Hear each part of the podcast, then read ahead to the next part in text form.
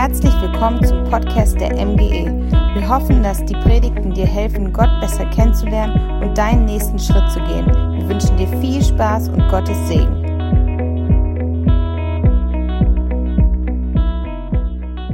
Driving Home for Christmas ist unsere aktuelle Predigtreihe und ich freue mich, dass ich heute Morgen zu euch predigen darf. Mein Name ist Lukas ähm, und ich darf hier als Pastor in der MGE arbeiten, zusammen mit meiner Frau Marie und wir lieben es hier zu sein.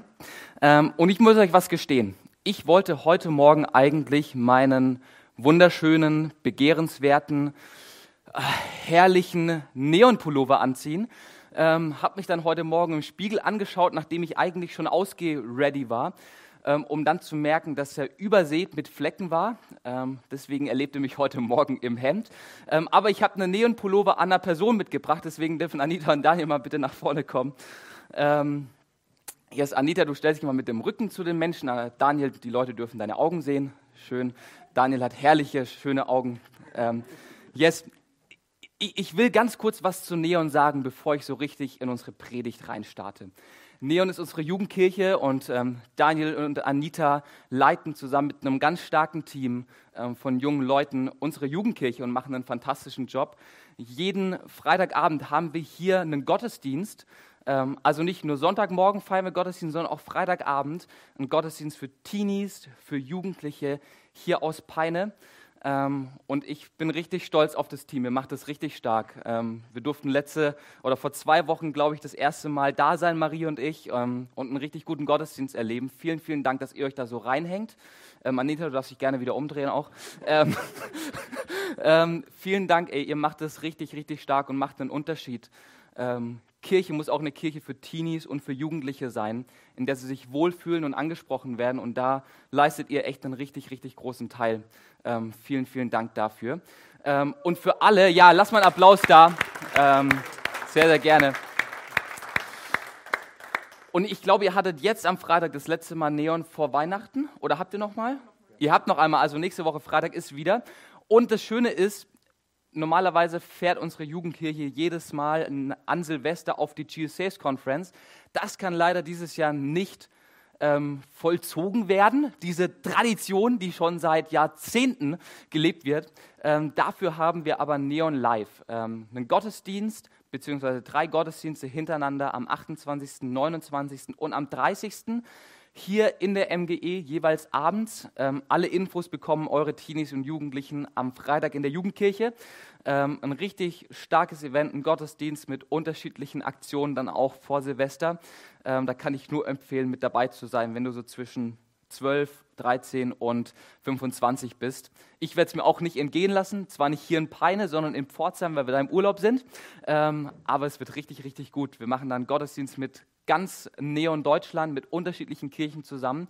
Ähm, und hier in der MGE ist auch einer. Genau. Hey, vielen, vielen Dank euch. Ähm, ich liebe Neon.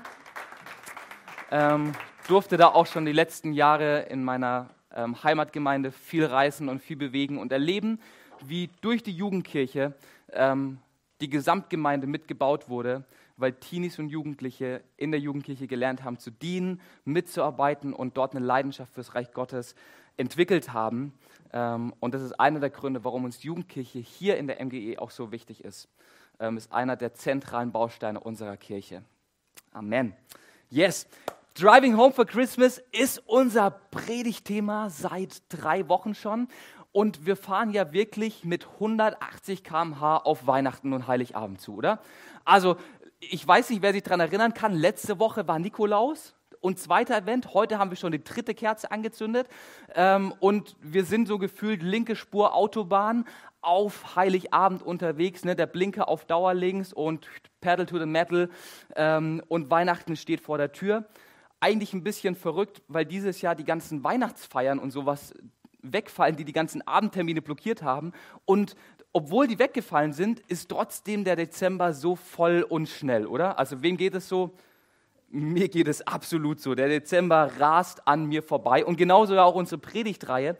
Ähm, und währenddem wir uns so mit 180 km/h auf Heiligabend zu bewegen, sinnbildlich, nehmen wir uns jeden Sonntag einen kurzen Moment, wo wir sinnbildlich an der Raststätte rausfahren, dort bestimmte Personen kennenlernen, die Teil der Heiligabend und Teil der Weihnachtsgeschichte sind, unterhalten uns mit ihnen und lernen von ihnen.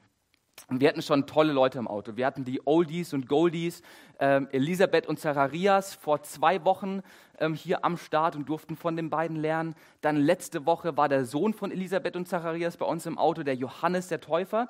Ähm, und heute fahren wir wieder an eine Raststätte und sehen dort eine Gruppe wild aussehender, bärtiger Männer.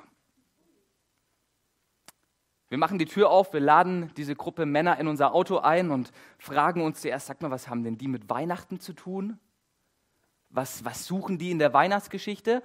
Und ähm, als wir dann so ins Gespräch kommen mit unseren Männern, die da im Auto sitzen, finden wir heraus, dass sie einen Beruf ausführen, der elementar ist für jedes Krippenspiel, für jedes Weihnachtsmusical und für jedes Weihnachtsgedicht. In unserem Auto sitzen heute nämlich die Hirten. Sagt mal alle Hirten, die Hirten.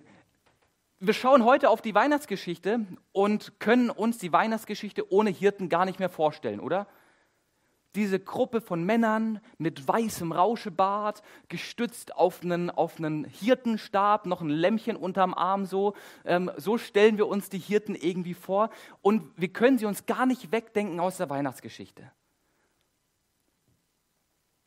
Und als ich mich mit den Hirten befasst habe, habe ich mir irgendwann die Frage gestellt, was machen Hirten eigentlich in der Weihnachtsgeschichte? Was, machen, was macht dieser Beruf, was machen diese Personen in der Geschichte, wo es um die Geburt eines Kindes geht?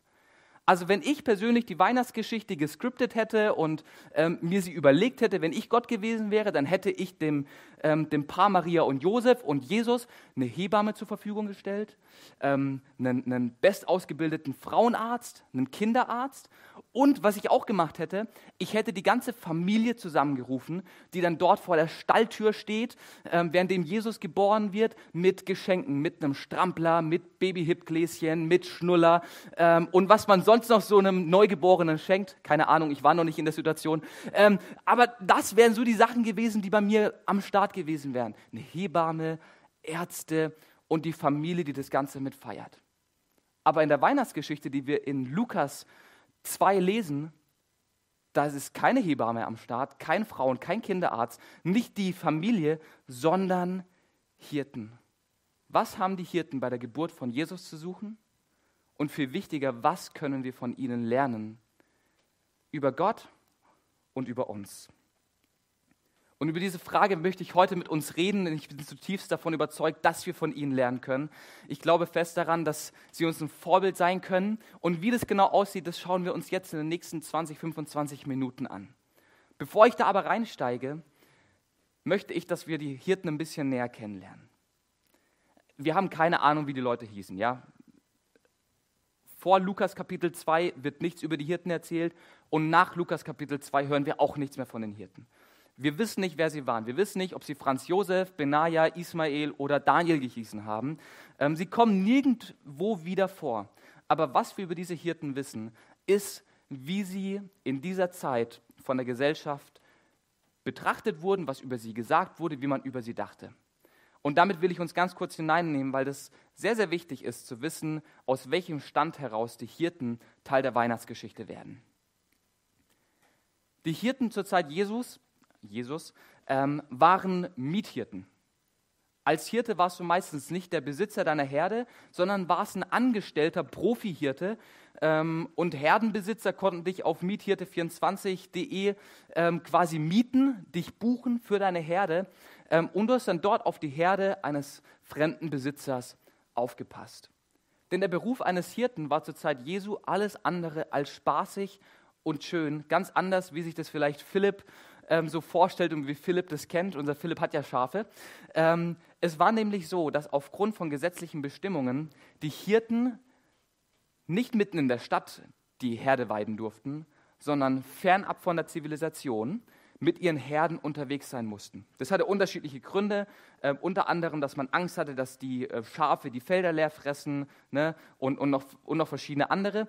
Also der, der Schafhirte war mit seiner Herde in einiger Entfernung zur Stadt und zur Zivilisation und führte dort ein nomadenhaftes Leben. Die sind dann immer von Stelle zu Stelle meistens gereist. Ähm, und kamen ein paar Mal im Jahr in die Stadt, um die Schafe scheren zu lassen, ähm, um ihre Familien zu besuchen ähm, und um quasi zu zeigen, hey, lieber Schafbesitzer, deine Schafe sind noch alle da und die vermehren sich sogar wunderbar. Ähm, so, das waren die einzigen Gründe, warum dann die Hirten in die Stadt kamen. Die Abgeschiedenheit von der Zivilisation führte bei den Hirten allerdings dazu, dass sie von der Bevölkerung sehr skeptisch beobachtet wurden.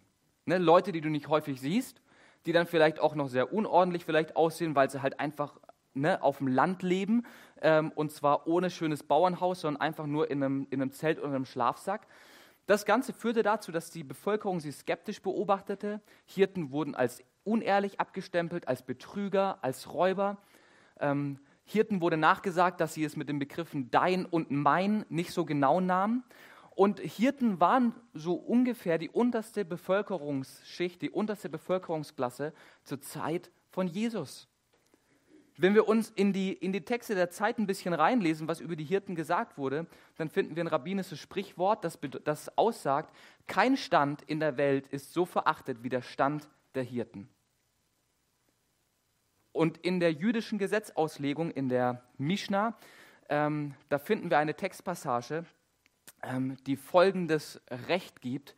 Niemand muss einen Hirten retten, wenn er in ein tiefes Loch gefallen ist. Dabei ist es in der jüdischen Gesetzgebung ähm, allerhöchste Pflicht, Nächstenliebe zu leisten und unterlassene Hilfeleistung wird bestraft. Der Einzige, der davon befreit ist, ist derjenige, der den Hirten begegnet, der ins Loch gefallen ist. Krass, oder? Das sind unsere romantischen Hirten, die wir aus den Krippenspielen kennen. Ne? Die, die schönen Männer mit dem Rauschebart und dem Lämpchen unter, unterm Arm und dem Hirtenstab in der Hand. Das sind diese Männer. Männer, die skeptisch begutäugt wurden, Männer, mit denen man nicht gesehen wurde, äh, werden wollte, Männer, ähm, die man eher gemieden hat, als dass man sich mit ihnen eingelassen hat, Männer, die kaum bürgerliche Rechte hatten und die vor Gericht noch nicht mal als Zeugen zugelassen waren. Selbst wenn du als Hirte Kronzeuge eines Schwerverbrechen warst, durftest du vor dem griechisch-römischen Gericht nicht aussagen. Das sind unsere Hirten. Das sind die Peoples, die wir kennenlernen in Lukas Kapitel 2. Und wir schauen uns jetzt gemeinsam an, was diesen Hirten, mit diesem ganzen Hintergrundwissen, was wir gerade gesammelt haben, was diesen Hirten in Lukas Kapitel 2 ab Vers 8 passiert.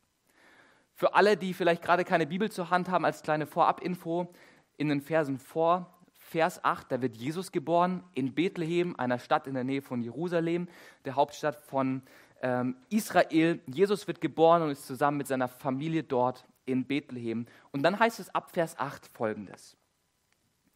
In der gleichen Nacht hielten ein paar Hirten draußen auf dem freien Feld, so hier lesen wir es, draußen auf dem freien Feld, fernab von Bethlehem, fernab von Menschen, fernab von jeder Zivilisation. Hielten sie auf dem freien Feld Wache bei ihren Herden. Plötzlich trat ein Engel des Herrn zu ihnen und das Licht der Herrlichkeit Gottes umstrahlte sie. Sie erschraken sehr und hatten Angst. Aber der Engel sagte zu ihnen, Ihr müsst euch nicht fürchten, denn ich bringe euch eine gute Nachricht, über die sich das ganze Volk freuen wird. Heute Nacht ist in der Stadt Davids euer Retter geboren worden. Es ist der Messias, der Herr. Ihr werdet ihn daran erkennen, dass ihr ein Kind findet, in Windeln gewickelt, in einer Krippe liegend. Plötzlich waren sie von einer ganzen Herrscher des Himmels umgeben, die alle Gott lobten und riefen, Ehre und Herrlichkeit, Gott in der Höhe und Frieden den Menschen im Land, auf denen sein Gefallen ruht. Als die Engel in den Himmel zurückgekehrt waren, sagten die Hirten zueinander, komm, wir gehen nach Bethlehem, sehen wir uns an, was da geschehen ist, was der Herr uns sagen ließ. Schnell brachen sie auf und fanden Maria und Josef und auch das Kind, das in der Futterkrippe lag. Wow, hey, was passiert diesen Hirten? Es passiert so ungefähr das größte Wunder der Menschheitsgeschichte. Gott wird Mensch, Jesus wird geboren und der Retter der Welt, auf den gerade die jüdische Bevölkerung so lange schon gewartet hatte, kommt nach Bethlehem und wird greifbar und unglaublich nahbar für uns Menschen. Aber die Botschaft über die Geburt von Jesus wird nicht den Reichen, nicht den Einflussreichen und nicht den Berühmten erzählt, Gott startet keine Sondersendung im Galiläa TV und es gibt auch keine Engelsarmeen, die durch Bethlehem laufen und laut mit Fangesängen die Geburt von Jesus bejubeln, äh, nach dem Motto Jesus, Jesus, Jesus, Jesus, Jesus ist geboren, ist geboren, Jesus ist geboren. Das alles passiert nicht in Bethlehem, sondern weit ab auf freiem Feld, während die Männer bei ihrer Arbeit sind, Männer, die niemand auf dem Schirm hatte, erfahren zuallererst von der großartigen Nachricht. Die Engelsarmee läuft nicht durch Bethlehem und, und, und haut den Fangesang raus, sondern erscheint auf dem freien Feld, fernab von der Zivilisation und verkündet den Hirten als erstes die gute Botschaft. Irgendwie ein bisschen seltsam, oder? Die Hirten haben nichts mit Jesus zu tun. Es gibt keine familiäre Beziehung zwischen Jesus und den Hirten. Jesus mit seinen beiden Eltern, mit Maria und seinem Adoptivpapa Josef, kommen eigentlich aus Nazareth und waren nur zufällig gerade in Bethlehem. Ähm, Josef war von Beruf Zimmermann, der hatte nichts mit den Hirten zu tun. Ähm, die haben sich nicht auf irgendwelchen Genossenschaftstreffen oder sowas getroffen. Ähm, da gab es keine Beziehung. Aber auf einmal erscheint Gott mit seiner Engelsarmee diesen Hirten, um ihnen davon zu berichten, dass sein Sohn geboren ist. Ungefähr so, wie wenn du nach der Geburt deiner Tochter oder deines Sohnes das Telefonbuch aufschlägst und ein bisschen Telefonbuch-Bingo spielst und dir überlegst, okay, wem erzähle ich die gute Nachricht? Na, ich blätter mal ein bisschen. Oh, 102 ist eine gute Seite. 102, ähm, Eintrag 87, dritte Spalte rechts, zack, und dann würdest du die Person anrufen und erzählen am Telefon, boah, mein Sohn ist geboren, beste Nachricht der Welt, ähm, ein, ein, ein, weiterer Typ, der meine Familie hier repräsentiert auf der Welt. Ähm, sowas machen wir nicht. Aber Gott macht's. Gott erzählt den Engeln gefühlt die zufälligsten Personen in dieser Geschichte davon, dass sein Sohn geboren wurde. Gott, ich meine, Geburt ist Familiensache. Wie wäre es, wenn du Elisabeth und Zacharias von der Geburt erzählt hättest? Ne? Die nächsten Verwandten von Maria und Josef, die, die sowieso schon auf Jesus gewartet haben? Oder wie wäre es, wenn du den Schriftgelehrten begegnet wärst? Hey, die Schriftgelehrten, die warten schon seit Tausenden von Jahren darauf, dass Jesus geboren wird. Aber nein, Gott entscheidet sich ganz bewusst, diesen Hirten zu begegnen und ihnen die frohe Botschaft zu bringen denen, die niemals wahrscheinlich von der Geburt Jesu erfahren hätten, weil sie so fernab von Bethlehem gewesen waren, die erfahren als allererstes, dass Jesus geboren wurde. Sie erfahren als allererstes von der guten Botschaft, dass der Retter auf die Erde gekommen ist und Hoffnung real wird. Sie erfahren es als allererstes. Und das ist schon fast der erste Skandal, den Jesus auslöst mit gerade mal ein paar Litern Erdenluft in der Lunge. Die Hirten erfahren es zuerst weil Gott Status egal ist. Gott ist Status egal. Gott liebt es, Menschen zu begegnen. Gott liebt es, Menschen gute Botschaften zu bringen. Und vielleicht gerade auch denjenigen, bei denen es niemand erwartet hätte, dass sie diese Botschaft verdient hätten. Gott begegnet uns Menschen, weil ihm Status egal ist. Wir können nicht gut genug für Gott sein, aber auch nicht schlecht oder zu schlecht weil Gott es liebt, Menschen zu begegnen. Gott macht keinen Unterschied beim Status. Gott begegnet nicht deinem Wohlstand, Gott begegnet nicht deinem Beruf, Gott begegnet nicht deinem Intellekt, Gott begegnet nicht deiner Vergangenheit und auch nicht deiner Leistung. Gott begegnet dir. Und es ist das Erste, was wir in der Geschichte der Hirten lernen dürfen. Gott begegnet Menschen. Und er fängt bei den Menschen an, die niemand auf dem Radar hatte. Hey, was für eine gute Botschaft, oder? Was für eine gute Botschaft. Gott ist Status egal.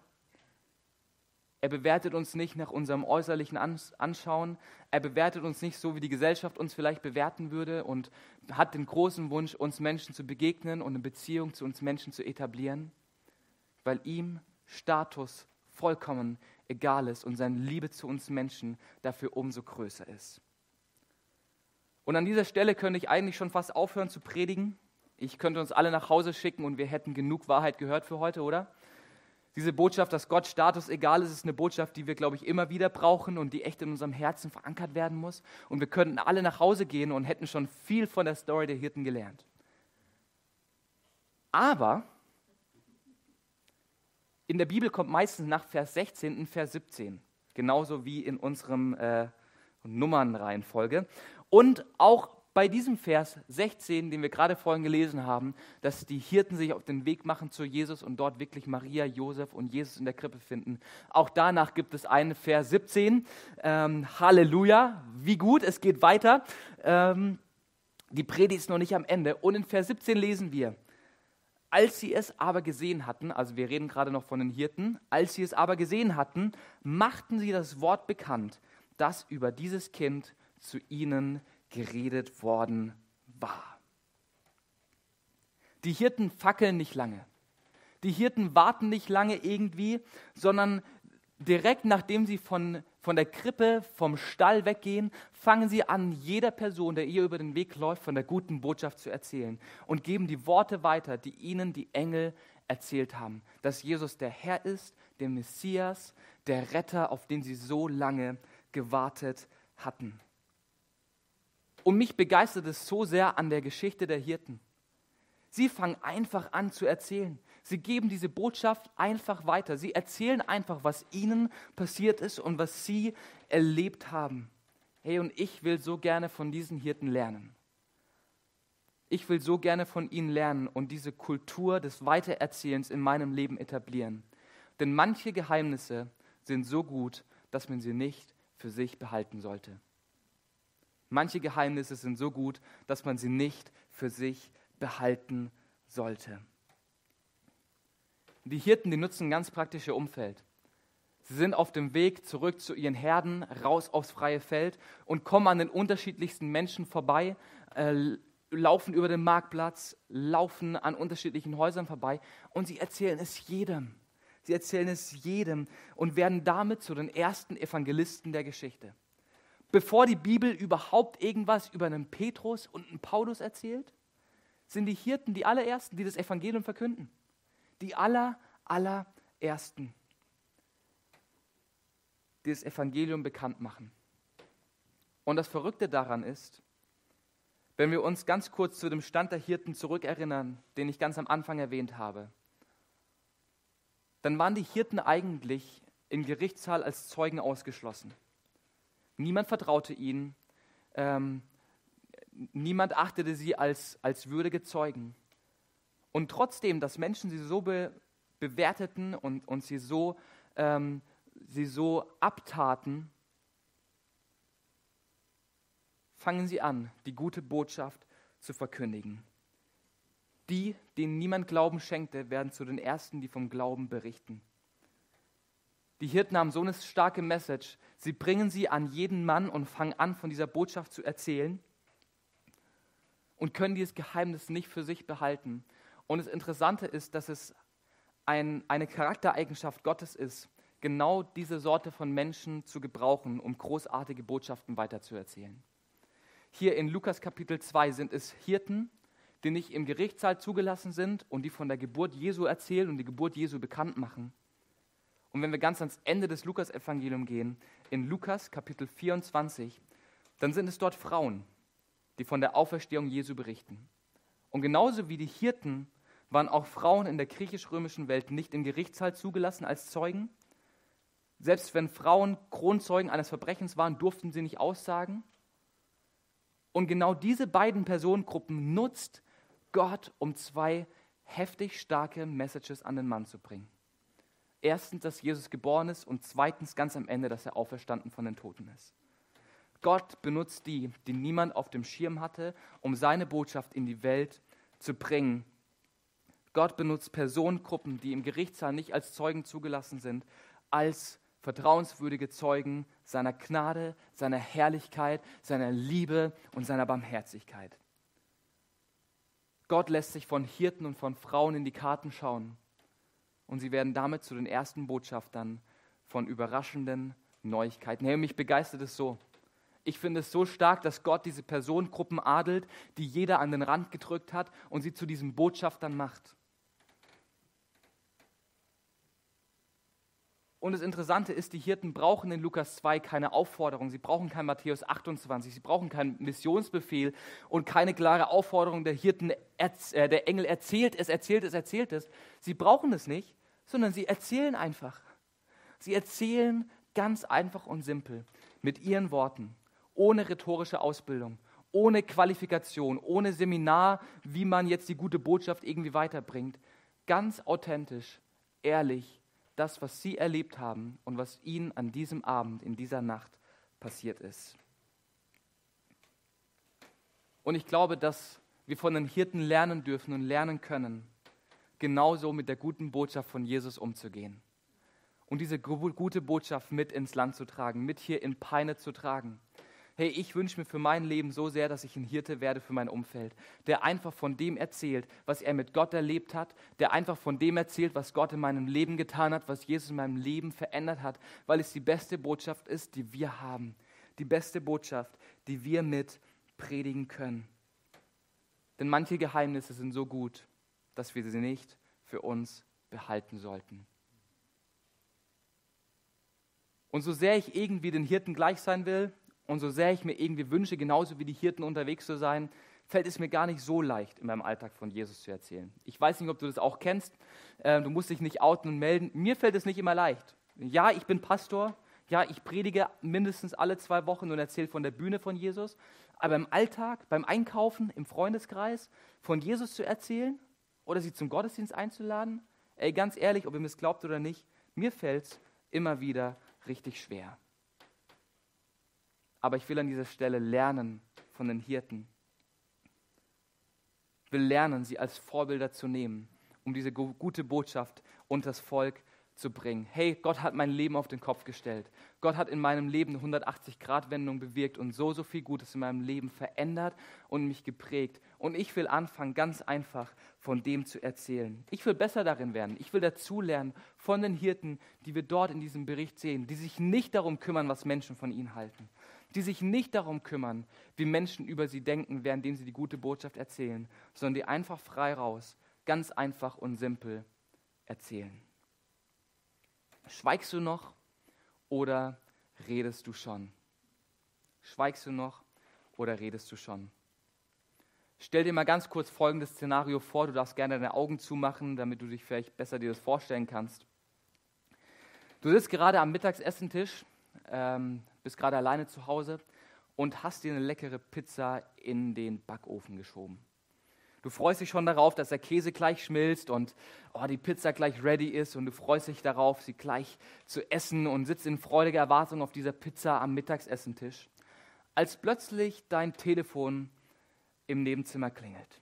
Es klingelt einmal, zweimal, du wirst jäh yeah aus deinen Pizzaträumen gerissen ähm, und, und hörst das Telefon klingeln, rennst in den Nebenraum, nimmst den Hörer ab und hörst dort eine vertraute Stimme, die du von irgendwoher kennst, aber noch nicht ganz einordnen kannst.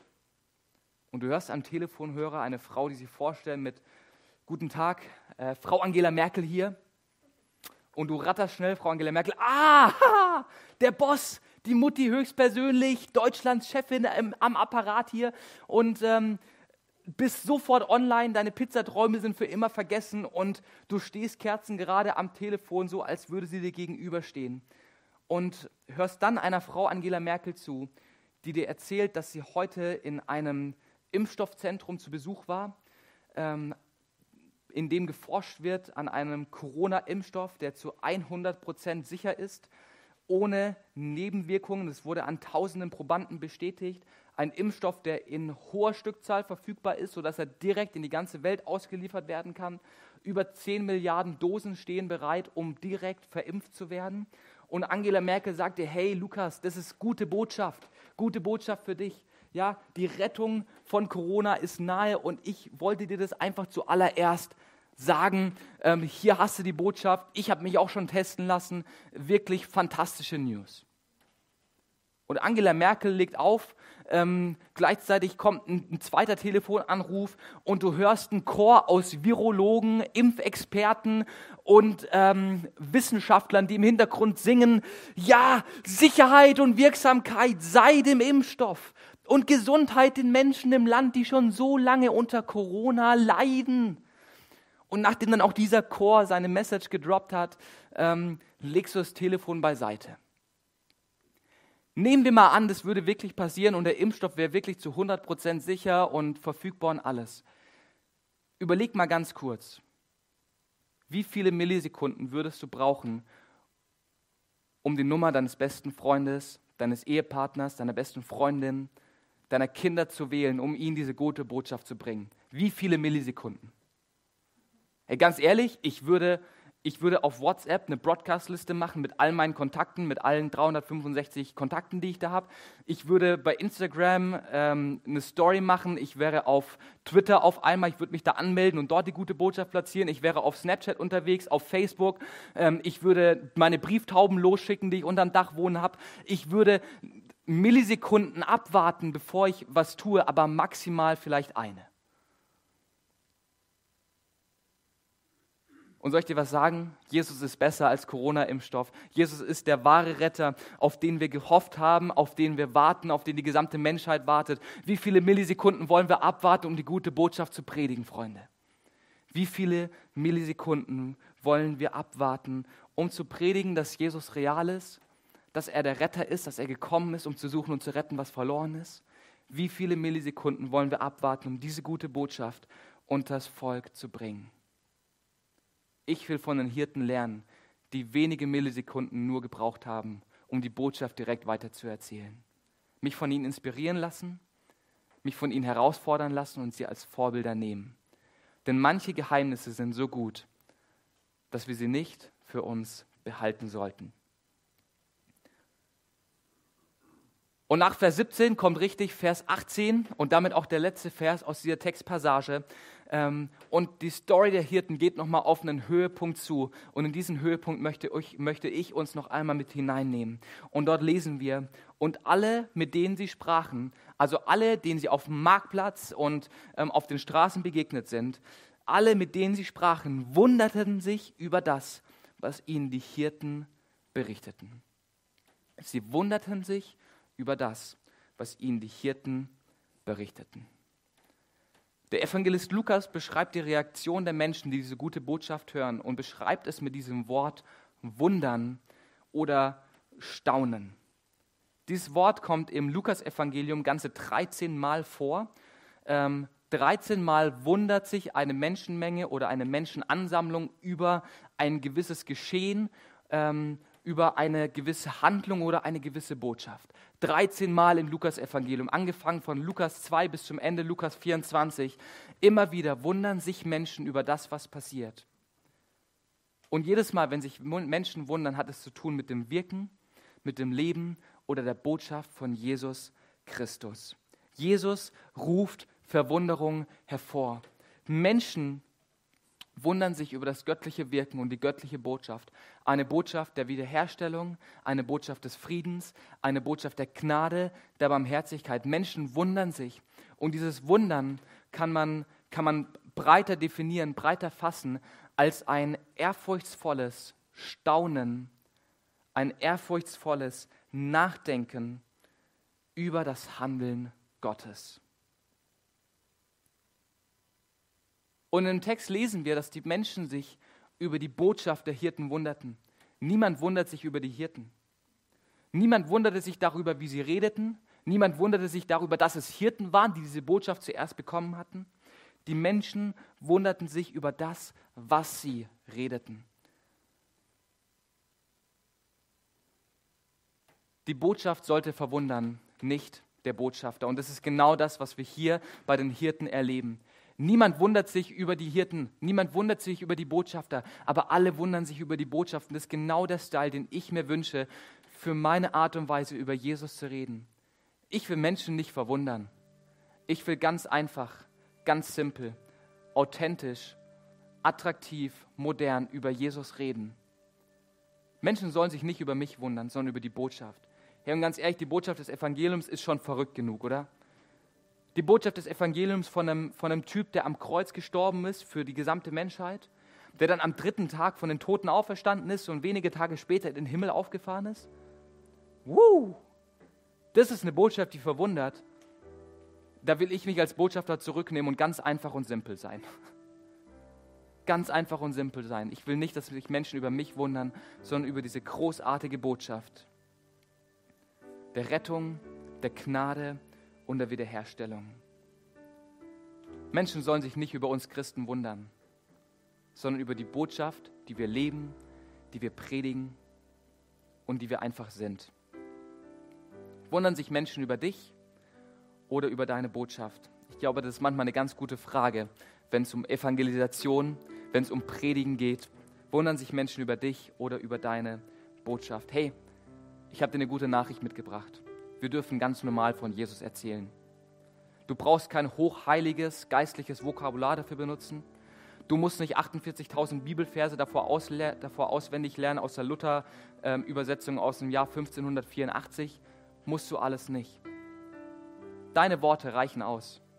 Dein Wortschatz, den du hast, den du im Alltag benutzt, ist der perfekte Wortschatz, um von Jesus zu erzählen, genauso wie es die Hirten getan haben. Wir dürfen attraktiv und leidenschaftlich das Evangelium verkünden und weitererzählen. Die beste Botschaft der Welt. Besser als die Botschaft über die Entdeckung eines Corona-Impfstoffs. Besser als die Botschaft, dass ähm, Deutschland wieder eine schwarze Null hat oder sonst irgendwas. Die beste Botschaft ist Jesus Christus. Und das dürfen wir an dieser Stelle von den Hirten lernen. Die Botschaft sollte verwundern, nicht der Botschafter. Warum sind die Hirten in der Weihnachtsgeschichte? Ich glaube, dass Gott ganz bewusst die Hirten in der Weihnachtsgeschichte platziert, um uns drei Dinge beizubringen. Nummer eins, ihm ist Status egal. Du bist für Gott nicht zu hochgebildet, nicht zu, zu reich, nicht zu bedeutend, nicht zu einflussreich aber gleichzeitig auch nicht minderwertig oder sonst irgendwas. Gott ist statusegal und das dürfen wir an der Art und Weise entdecken, wie Gott den Hirten begegnet und sie adelt zu Botschaftern seines Evangeliums. Nummer zwei. Manche Geheimnisse sind so gut, dass wir sie nicht für uns behalten sollten. Und die Hirten legen direkt los. Millisekunden nachdem sie gesehen haben, dass die Botschaft wahr ist, verkündigen sie in der ganzen Stadt Bethlehem, dass Jesus geboren wurde und der Retter real ist und am Leben ist. Und Nummer drei, wir dürfen von den Hirten lernen, ganz einfach, von Jesus zu erzählen und die gute Botschaft unter das Volk zu bringen. Denn die Botschaft sollte verwundern, aber nicht der Botschafter. Ich habe 2020, jetzt zu Beginn der Weihnachtszeit, für mich eine Entscheidung getroffen. Und ich will gerne ein Hirte für meine Nachbarn, ähm, und für meine Freunde sein. Ein Hirte, der erzählt, ein Hirte, der die gute Botschaft bringt, ein Hirte, der nicht für sich behält, was ihm offenbart und gezeigt wurde, sondern der ganz einfach weitergibt, was er erlebt hat. An Geschichten, an Erlebnissen, an Ereignissen mit Gott.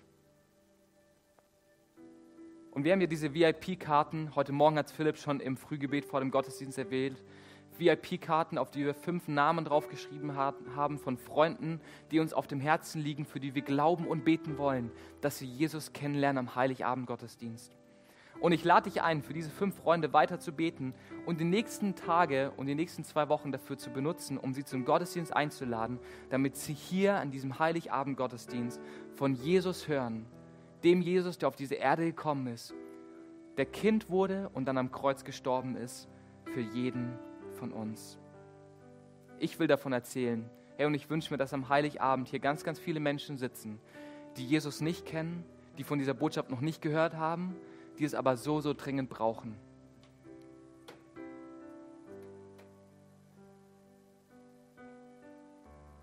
Wir dürfen gerne einmal alle gemeinsam die Augen schließen und ich möchte noch eine Frage zum Ende dieses, dieser Predigt stellen.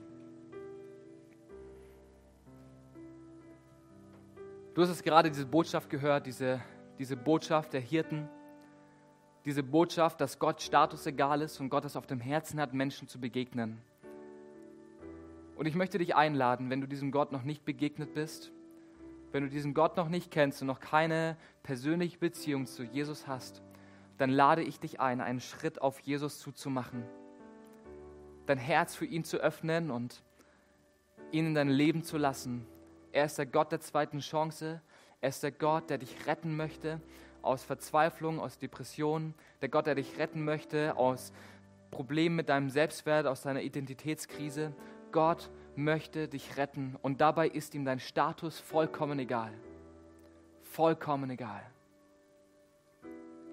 Wenn du jetzt eine Entscheidung für Jesus Christus treffen möchtest und auf diesen Gott zugehen möchtest, diesen Gott der zweiten Chance, dann darfst du mir sehr, sehr gerne ein Handzeichen geben. Für alle, die im Stream zuschauen, hey, streck gerne deine Hand nach oben und ich möchte für dich beten, dass Gott dir begegnet und sich dir zeigt. Yes, vielen Dank. Vielen Dank für dein Handzeichen. Oh Jesus, ich danke dir so sehr dafür, für diese Botschaft, die wir am Leben der Hirten sehen und, und erfahren dürfen, Herr, dass du ein Gott bist, der uns nicht auf Status reduziert und der eine Begegnung nicht an unserem Status festmacht, Herr, weil dir Status egal ist. Und ich bete für jeden Einzelnen, der diese Entscheidung jetzt gerade getroffen hat, dir zu begegnen jeder, der diese Entscheidung getroffen hat, mehr von dir wissen zu wollen, Jesus, bete ich darum, dass du ihm begegnest, dass du dich ihm zeigst, Herr, als, als ein Gott, als ein Retter, Herr. Oh Jesus, ich danke dir dafür, dass du uns Menschen begegnen möchtest und uns eine zweite Chance gibst, Herr. Danke, dass du keinen Unterschied bei Menschen machst, sondern jeder Einzelne vor dir gleich viel wert ist, weil du ihn teuer erkauft hast durch dein Blut am Kreuz. Oh Jesus, dafür danken wir dir, Herr. Und ich bete darum, dass jeder Einzelne von uns das heute Morgen echt mit nach Hause nimmt, dass du uns begegnen möchtest. Amen. Amen. Wir haben jetzt noch eine Zeit, in der wir ein Lied singen wollen und in der wir Gott groß machen wollen für das, was er getan hat. Und vielleicht nutze die nächste Zeit, dieses nächste Lied, und überlegst dir ganz kurz, wem du diese gute Botschaft in der kommenden Woche erzählen willst. Davon, dass Jesus gekommen ist, dass wir ihn an Heiligabend feiern als, als Retter, als Messias, als Erlöser. Und überleg dir ganz kurz, wer vielleicht die Person in deinem Umfeld ist, die diese Botschaft hören muss. Und dann nutzt dieses, diese Lobpreis- und Gebetszeit und fang an dafür zu beten, dass Gott offene Herzen und offene Ohren schenkt für die Botschaft, die du auf dem Herzen hast. Yes, das Lobpreisteam darf gerne mit nach vorne kommen ähm, und dann sehen wir gemeinsam dieses Lied.